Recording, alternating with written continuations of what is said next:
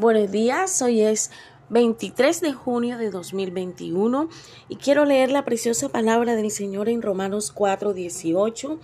Dice, Él creyó en esperanza contra esperanza para llegar a ser padre de muchas gentes, conforme a lo que le había dicho, conforme a lo que se le había dicho, así será tu descendencia. Y no se debilitó en la fe al considerar su cuerpo, que estaba ya como muerto siendo de casi 100 años, o la esterilidad de la matriz de Sara. Tampoco dudó por incredulidad de la promesa de Dios, sino que se fortaleció en la fe, dando gloria a Dios, plenamente convencido de que era también poderoso para hacer todo lo que le había prometido, por lo cual también su fe le fue contada por justicia. Y no solamente con respecto a él, se escribió que le fue contada por justicia, sino también con respecto a nosotros, esto es a los que creemos en el que levantó de los muertos a Jesús, Señor nuestro. Esta palabra de hoy me encanta, es una palabra hermosa que nos recuerda cómo Dios obra a través de la fe, cómo Dios mira con agrado nuestra fe. Y vemos aquí que Abraham creyó en esperanza contra esperanza, aun cuando no había motivos para él tener esperanza de levantar una descendencia, Abraham sigue esperando porque había creído que llegaría a ser padre. Y este texto que está en la carta del apóstol Pablo a los romanos nos menciona algo muy interesante en el versículo 19 y dice que él no se debilitó en la fe. Y hoy quiero preguntarte, ¿qué debilita tu fe? ¿Qué debilita tu fe? Abraham tenía razones para debilitarse en la fe. Su cuerpo estaba ya casi como muerto. Era un hombre de casi 100 años, Sara también. Era una mujer muy adulta, muy anciana. Era una mujer estéril. Y hubiera sido normal que la duda viniera, ¿verdad? Visitarles, como dice el versículo 20. La duda que viene de la incredulidad. Pero dice la palabra que él no, que él no dudó.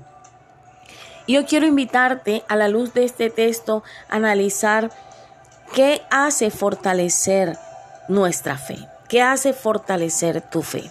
Esta palabra nos habla de, lo importante que es darle gloria a Dios en medio de las circunstancias adversas.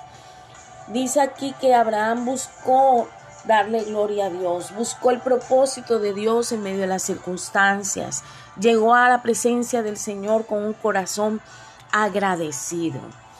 Lo segundo que puedes hacer para fortalecer tu fe es reflexionar, detenerte en ver el poder de Dios, la fidelidad de Dios al dar una promesa. Porque tenemos que recordar quién es Dios. Dios es todopoderoso, omnipotente, es inmutable, no cambia.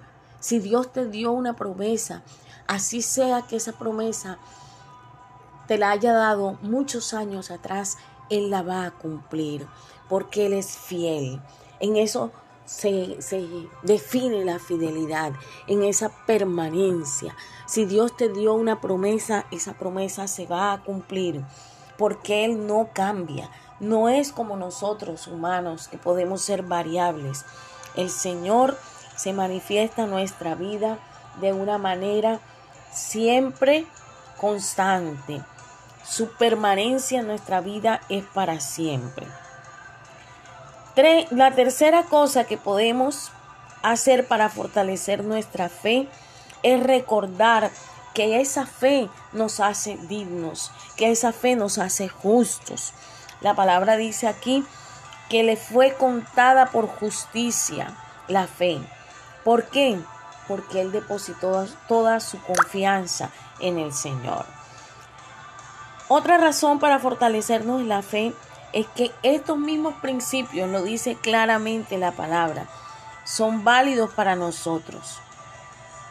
Dice que la fe le fue contada a él por justicia, pero a nosotros también. El apóstol Pablo lo dice claramente en el versículo 24. La fe que tú tienes en tu corazón te hace digno, te hace justo de recibir esa promesa que ya has recibido de parte de Dios. El cumplimiento de esa promesa. Dios había estado con Abraham en todos sus caminos. Dios lo había sostenido hasta entonces. Por eso Abraham podía descansar en sus promesas. Y hoy quiero invitarte a que te hagas una pregunta. Dios ha estado en todos tus caminos.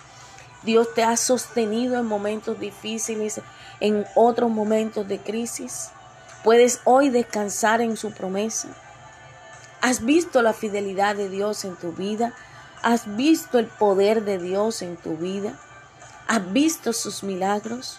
Hoy te invito a fortalecer tu fe, porque aun cuando no hay motivos, cuando no vemos en medio de las circunstancias, como sucedió con Abraham, cuando no había fuerza física, cuando no había sanidad para pensar en una descendencia, cuando habían todos los motivos del mundo para dudar, él siguió creyendo. Hoy te invito a que sigas creyendo, sigue adelante.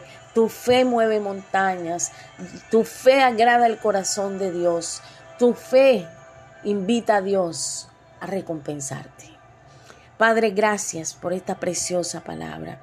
Gracias porque muchas veces, Señor, necesitamos, Señor, saber que tú, Padre Celestial, estás, Señor, allí Padre, escuchándonos, fortaleciéndonos. Y esta palabra es un abrazo que recibimos, Señor, de tu presencia y que nos recuerda cuánto nos amas, Señor, y que tú siempre vas a estar ahí, que eres el Dios de los imposibles, que para ti, Señor, nada es difícil. Tú puedes hacer lo que tú consideras conveniente. Y en especial, Señor, gracias porque tú no cambias porque tú sigues siendo el Padre bueno, el Padre amoroso que nos sostiene todos los días. Te bendecimos, Señor, en el nombre de Jesús. Amén.